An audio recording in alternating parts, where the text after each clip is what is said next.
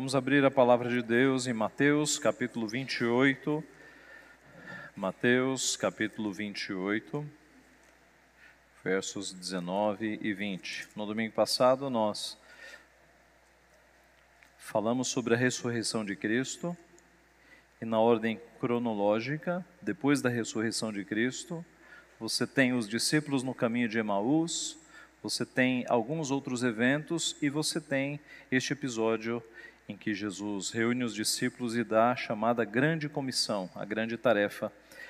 Mateus capítulo 28, leiamos o 19 e o 20. Ide, portanto, fazei discípulos de todas as nações, batizando-os em nome do Pai, do Filho e do Espírito Santo, ensinando-os a guardar todas as coisas que vos tenho ordenado e eis que estou convosco todos os dias, até a consumação do século. Vamos orar mais uma vez? Pai Santo, te agradecemos por tua palavra que nos edifica, que nos exorta, que nos coloca nos caminhos da tua vontade e pedimos que, mais uma vez nesta manhã, nós sejamos exortados pelo Senhor, especialmente na nossa tarefa de fazermos discípulos. Instrui-nos, Pai, mostra-nos a necessidade de te obedecermos nesta área, ajuda-nos, fortalece-nos com a tua palavra, a fim de que nós sejamos praticantes dela, que nós não saiamos daqui e esqueçamos aquilo que ouvimos, mas que assumamos o compromisso de sermos anunciadores do teu evangelho, de fazermos discípulos onde quer que nós passarmos, Pai. É o que nós pedimos, agradecidos e em nome de Jesus. Amém. Meus irmãos, nos primeiros séculos a igreja cresceu não com cruzadas e conferências, mas cresceu porque os vendedores anunciavam o evangelho a outros vendedores. Os soldados anunciavam o evangelho de Cristo a outros soldados. As donas de casa compartilhavam a sua fé com outras donas de casa. E foi por isso que o Evangelho, nos primeiros séculos, se multiplicou. Não foi pela marcação de eventos gigantescos, mas foi porque cada discípulo de Cristo era um anunciador do discípulo de Cristo. Cada um, homens, mulheres, crianças, idosos, iam transmitindo a fé de Jesus a outras pessoas. O texto que nós lemos, conhecido como a Grande Comissão, é, estes dois versículos têm sido muito mal interpretados nos últimos tempos. Muitos se referem a estes versículos como o id de Jesus, o imperativo do id. Ah, o id como sendo o mais importante do versículo, mas não é. O id aqui é um mero detalhe. O mais importante deste versículo, dentro da construção gramatical, dentro das palavras que Jesus usou, é fazei discípulos. Fazei discípulos. Em português, o id está no imperativo, é óbvio. Mas quando Jesus falou essas palavras, não estava lá no original, em que foi escrito no grego, inclusive, o imperativo é fazei discípulos. É o mais importante. Então, vamos arrumar isso na nossa cabeça. O mais importante deste texto não é ir, o mais importante é fazei discípulos é, o imperativo está aqui, a ênfase do, te, do texto inteiro está no fazer discípulos.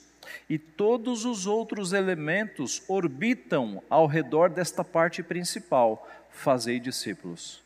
E eu gostaria de, nesta manhã, mostrar aos irmãos como de fato esta é a parte principal, o fazer discípulos, e quais são as outras informações que estão orbitando ao redor de fazer discípulos. E elas são seis informações importantes, seis informações, seis pontos muito importantes. Nós fomos chamados para fazer discípulos, nós fomos chamados para fazer discípulos. Nosso Senhor Jesus arregimentou primeiro doze apóstolos e ele deu ordem para que esses doze fizessem novos discípulos. E foi assim que o Evangelho cresceu, com um discipulando ao outro. E assim o evangelho multiplicou-se e atingiu outras nações. E cá estamos nós no Brasil, porque homens vieram no passado e fizeram novos discípulos. E nós estamos aqui, discípulos de Cristo, porque homens e mulheres vieram no passado anunciar a mensagem. O apóstolo Paulo, escrevendo a Timóteo, diz assim: E o que de minha parte ouvistes através de muitas testemunhas, isso mesmo transmite a homens fiéis e também idôneos para instruir outros. Timóteo, o que você ouviu de mim, você passe para outros homens, você é, compartilhe isso para que outros discípulos venham também. Então, ao redor desta ordem principal, fazei discípulos, você tem seis informações muito importantes. A primeira delas é a ocasião, o id. Id. No original aqui, na língua em que foi escrita, o Novo Testamento foi escrito em grego. A ideia é indo. Enquanto vocês vão, façam discípulos. Na medida em que vocês vão, na medida em que vocês avançam, na medida em que vocês vivem, façam discípulos. Então, aqui ao invés de ide, poderia estar escrito indo. Perfeitamente possível. Enquanto vocês vão no novo bairro, no novo serviço, na nova escola, enquanto vocês vão, façam discípulos. Esta é a ocasião Pastor, quando é que eu posso fazer discípulos? De acordo com a mensagem de Cristo, na medida em que vocês vivem, na medida em que vocês caminham. Enquanto vocês vão, façam discípulos. Essa é a parte central da nossa missão, fazer discípulos na medida em que nós caminhamos. Chegou num bairro novo, faça discípulos. Novas amizades, faça discípulos. Novo emprego, faça discípulos. Esta é a ocasião indo enquanto vocês vão. Essa é a primeira informação. A segunda informação é a razão. Por que nós devemos fazer discípulos? E no texto você observa a segunda palavra, portanto. Ide, portanto. Portanto, é uma das conjunções da língua portuguesa que nos remetem para o que está escrito antes. Portanto, por causa disso, por tudo isso, façam discípulos. Mas o que é que vem antes? Veja o verso 18. De Jesus aproximando-se, falou-lhes, dizendo: Toda autoridade me foi dada no céu da terra, no céu e na terra. Por isso, façam discípulos. Porque toda autoridade me foi dada no céu e na terra, por isso, portanto, por conta disso, façam discípulos. Na medida em que vocês vão, façam discípulos. Meus irmãos, este versículo é muito importante para o entendimento da, da, da, grande comissão. Na verdade, ele é essencial, porque ele nos mostra a razão por que nós devemos fazer discípulos. É porque toda autoridade foi dada a Cristo no céu e na terra. Note que nesta tarefa de evangelizarmos, de fazermos discípulos, nós não estamos sozinhos. Nós temos o respaldo do nosso Senhor Jesus Cristo. Ah, pastor, eu acho muito difícil evangelizar. Eu acho muito difícil falar da minha fé às outras pessoas. Eis aqui uma base de confiança em que você pode se firmar. Toda autoridade foi dada a Cristo no céu e na terra. Por isso, faça discípulos. Você não está desamparado. Você tem o respaldo da autoridade do nosso Senhor Jesus Cristo. Quando você está evangelizando, falando de Cristo para outras pessoas, você está embaixo da autoridade do próprio Cristo. Isso nos dá uma confiança, meus irmãos. Há certas teologias no meio evangélico que tratam a evangelização como se fosse a venda de um produto, que você tem que ter lábia, você tem que ter eloquência, você tem que convencer a pessoa, porque se a pessoa não, convence, não for convencida, ela está perdida acaba tornando-se uma missão sua, o peso cai sobre você. Isso é totalmente antibíblico. A Bíblia diz: Cristo disse: toda autoridade me foi dada no céu e na terra, por isso, façam discípulos, anunciem, eu estou dando cobertura, eu estou dando respaldo. Então, nós pregamos o Evangelho da nossa forma, e a obra é de Cristo, a obra é de Deus. Você não precisa de um curso de evangelização para pregar o Evangelho. Basta você dizer o que Deus fez na tua vida, como você era antes e como você está agora. Alguém já disse que pregar o Evangelho assemelha-se a um mendigo que encontrou pão e que sai contando para os outros mendigos onde é que tem pão. É isso que nós fazemos. Nós encontramos a Cristo, nós encontramos a salvação E agora nós contamos para outras pessoas que estão batendo cabeça nessa vida, que estão em trevas, perdidos, onde é que há salvação? E a salvação está em Cristo. Então, qual é a razão de nós fazermos discípulos? É porque toda autoridade foi dada no céu e na terra ao nosso Senhor Jesus Cristo.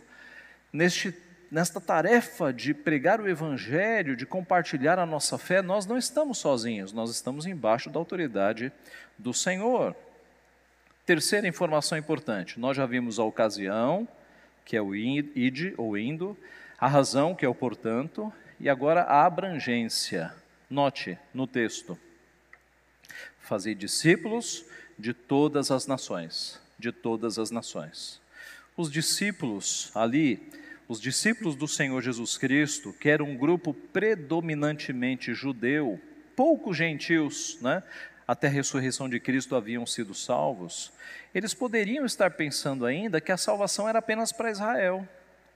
Mas Jesus deixa bem claro aqui que a salvação é para todas as nações. Fazei discípulos de todas as nações. Isso, meus irmãos, é um parte do cumprimento na história da promessa que foi dada lá nas primeiras alianças a Abraão, de que nele, na sua descendência, no seu descendente, seriam benditas todas as nações da terra. Lá em Abraão você já tinha essa promessa de que um dia, na figura do descendente, como explica Paulo em Gálatas capítulo 3, todas as nações da terra seriam benditas. E aqui Cristo está dizendo: discípulos, façam discípulos de todas as nações. Na vida de Jesus, nós já temos é, indicativos desta universalidade do alcance da pregação do Evangelho. Você se lembra que Jesus era um garoto quando ele recebeu os magos, os sábios do Oriente, que não eram judeus, eram de povos ali do Oriente? o Apocalipse, ele fecha o plano da redenção divina, antevendo que no futuro povos de todas as tribos, línguas e nações estarão inclinados, ajoelhados diante do Cordeiro, rendendo a Ele glória. Então, a salvação não é só para os judeus, ela vem primeiro ao judeu, como explica Paulo, mas depois aos gentios. E é por isso que nós aqui no Brasil fomos alcançados pelo nosso Senhor Jesus. Então, qual é a informação importante aqui? É a abrangência. O fazer discípulos não é apenas para um país, mas é para todas as nações. A quarta informação importante a duração do discipulado, veja o que diz o texto: batizando-os em nome do Pai, do Filho e do Espírito Santo. Isso mostra que esse discipulado ele segue até o batismo, até o ponto da pessoa ser batizada. É o selo da aliança sobre a pessoa, é o batismo. Ah, por vezes fala-se de um evangelismo em que você apenas entrega folhetos, isso é válido, mas o discipulado implica em você acompanhar a pessoa, você compartilhar a fé, você ensinar o evangelho, de forma que ela seja conduzida até o batismo, e não para no batismo, ah, o ensino continuará, mas ela será batizada, ela será marcada com este sinal do sacramento, batizando-os em nome do Pai, do Filho e do Espírito Santo. Note que são três pessoas, mas é um nome, o que exemplifica bem a Trindade, que é um Deus que subsiste em três pessoas. É no nome do Pai, do Filho e do Espírito Santo. Quando a pessoa é alcançada pelo nosso Deus, ela torna-se morada não apenas do Espírito Santo, mas ela se torna morada do Pai, do Filho e do Espírito Santo. A duração do discipulado, então, não é algo instantâneo, mas o discipulado acompanha a pessoa até o seu batismo. E qual é a extensão do discipulado? Veja o verso, ainda no verso 20 ensinando-os a guardar todas as coisas que vos tenho ordenado. Note que o discipulado ele é abrangente. Ensina-se. Jesus está dizendo que os discípulos devem ensinar aos próximos discípulos todas as coisas que vos tenho ordenado. Todo o evangelho, toda a mensagem Ah, o apóstolo Paulo tem palavras semelhantes quando, lá em Atos 20, despedindo-se dos presbíteros, ele registra: Eu vos protesto no dia de hoje que estou limpo do sangue de todos, porque jamais deixei de vos anunciar todo o desígnio de Deus. Naqueles poucos anos que Paulo passou com aqueles presbíteros, ele pôde dizer: Eu vos anunciei todo o plano, todo o desígnio de Deus. Na nossa evangelização, quando nós vamos anunciar a Cristo para as pessoas, nós devemos falar de céu e de inferno. Nós devemos falar da bênção que é servir a Deus e do sacrifício que é servir a Deus, dos amigos que nós vamos perder, dos familiares que vão nos rejeitar. Nós devemos falar da cruz e da coroa. Há uma pregação do Evangelho em algumas igrejas hoje que só fala da coroa, que só fala das bênçãos, e não fala da cruz, da teologia da cruz, que nós devemos negar a nós mesmos, negar os nossos pecados, por vezes sair do emprego, se é um emprego que não glorifica a Deus, que está nos levando para o mau caminho, abandonar algumas amizades, romper relacionamentos, todo o desígnio de Deus, todas as coisas que eu vos tenho ordenado, é passar o Evangelho, meus irmãos, falando de céu e de inferno, de glória e de cruz. A extensão do, do discipulado é de fato abrangente também. E por fim, o conforto é a sexta informação. A quarta foi a duração, a quinta, a extensão e a sexta, o conforto. O conforto. E eis que estou convosco todos os dias, até a consumação do século. Aqui na língua portuguesa não dá para perceber muito, mas quando foi escrita lá na língua original, essa expressão, e eis, e eis, ela dá essa ênfase de que, e lembrem-se, e observem muito bem, eu estou convosco até a consumação dos séculos. Há no fluxo do texto uma parada, um destaque para dizer, e prestem atenção na nossa língua ex, e prestem atenção, notem bem, eu estou convosco todos os dias até a consumação dos séculos. Então, eis um grande conforto para nós percebermos que quando timidamente, por vezes, nós compartilhamos a nossa fé com nossos amigos, nossas amigas, as pessoas que estão ao nosso redor, Cristo está conosco. Estou com vocês todos os dias até a consumação dos séculos. Aqui é o grande conforto de que nesta tarefa de compartilhar a nossa fé, nós não estamos sozinhos. E você deve ter observado que o texto começa nos dando um respaldo. O portanto manda para trás quando diz: Toda autoridade me foi dada no céu e na terra. E o texto fecha dizendo: Eis que estou convosco todos os dias, até a consumação dos séculos. Meus irmãos, esse texto trouxe muita esperança para os cristãos no decorrer dos séculos, porque muitos dos nossos irmãos pregaram o Evangelho em ambiente hostil, pregaram o Evangelho em tempos de perseguição, pregaram o Evangelho sabendo que, se fossem pegos, seriam mortos, e muitos foram mortos, e eles morreram sabendo da promessa de Jesus: Eis que estou convosco todos os dias, até a consumação dos séculos. No Brasil, nós temos uma situação privilegiada. Nós podemos pregar o Evangelho sem ser presos pela polícia. Meus irmãos, quantos no passado não sonhariam com esta situação?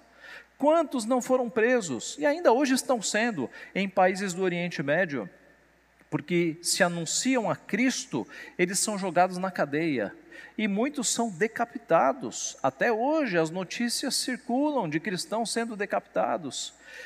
Então vejam o privilégio que nós temos aqui neste país chamado Brasil de pregarmos o Evangelho sem que a polícia esteja atrás de nós, sem sermos presos. Nós temos que aproveitar estas oportunidades.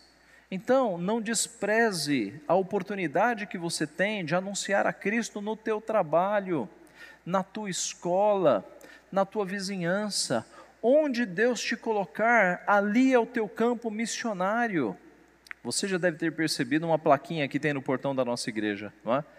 Passando dali, você está em campo missionário. O mundo é o nosso campo missionário, mas especificamente os lugares em que Deus te colocou. Você não está lá por acaso. O teu emprego, a tua vizinhança, a tua família, a tua escola. E eu repito, você não precisa de curso de evangelização para pregar o evangelho. Basta que você conte aos outros o que Cristo fez por você. E você compartilhe da sua fé, das coisas que você já sabe sobre Cristo. Você mostre para o outro mendigo onde é que você conseguiu pão, para que ele tenha pão também, para que a sua fome seja saciada, para que a sua sede seja satisfeita. Foi assim, meus irmãos, que no decorrer dos séculos, homens e mulheres compartilharam o Evangelho. Não foi fazendo grandes cruzadas, grandes eventos, mas foi ali pessoalmente. Donas de casa passando para donas de casa, vendedores passando para vendedores, soldados passando para soldados, crianças passando para crianças, adolescentes para adolescentes. O Evangelho multiplicou-se. Houve tempos aqui no nosso país, ali por 1950, 1960, em que as igrejas evangélicas, embora em menor número, cresciam e eram muito mais fortes do que hoje. A nossa chamada igreja evangélica, com 40 milhões de evangélicos, um inchaço, tá? muito mais forte, cresciam muito mais. Por quê? Porque tinham menos eventos e muito mais compromisso individual. Cada um sabia que deveria passar o evangelho porque tinha essa ordem do nosso Senhor Jesus. Enquanto vocês vão, façam discípulos, e eu estou convosco. A grande questão que deve estar na nossa mente nesta hora é: como é que eu estou em relação a este assunto? Como eu tenho agido nos campos em que Deus nos, me colocou? Lá no meu trabalho, as pessoas sabem que eu sou crente, eu já compartilhei o Evangelho com elas. Na minha escola, na minha vizinhança, eu tenho de fato cumprido a ordem, a ordem de Deus de fazer discípulos, de levar o Evangelho. Nós demos o texto de Paulo: Ai de mim se eu não pregar o Evangelho, pois sobre mim pesa esta obrigação. Sobre todos nós pesa isso, meus irmãos, porque hoje nós somos os discípulos de Cristo. E o que acontecerá se nós nos calarmos? Não haverão outros discípulos. Então nós devemos passar essa mensagem para que outras pessoas sejam alcançadas, para que outros discípulos venham. Nós estamos numa situação muito interessante no Brasil, a nossa geração tem testemunhado isso. Irmãos vindo de outras igrejas, pentecostais, neopentecostais, e as nossas igrejas estão enchendo. Mas, meus irmãos, isso é ótimo, não há sombra de dúvidas. Mas que isso não nos leve à omissão de nós pararmos de pregar o Evangelho àqueles que não são crentes. Eles estão nas trevas, eles precisam ser libertados. Nós precisamos pregar o Evangelho àqueles que estão ao nosso redor padecendo, procurando pão e não encontrando pão, procurando água espiritual e não encontrando água. Nós temos o pão espiritual, nós temos a água espiritual. Compartilhemos, deixemos a nossa timidez de lado creiamos na palavra de Cristo que diz: toda autoridade me foi dada no céu e da terra, vá, faça que eu estou dando respaldo. Eis que estou convosco todos os dias. Nós temos todas as garantias e respaldos de que nós podemos anunciar o Evangelho de Cristo às pessoas que estão ao nosso redor. Façamos isso, façamos do nosso jeito, na nossa simplicidade, nas nossas palavras, mas obedeça, obedeçamos ao nosso Redentor, sejamos discípulos de Cristo, discipuladores, passando o Evangelho àqueles que Deus colocou ao nosso redor. Que Deus então assim nos abençoe. Amém.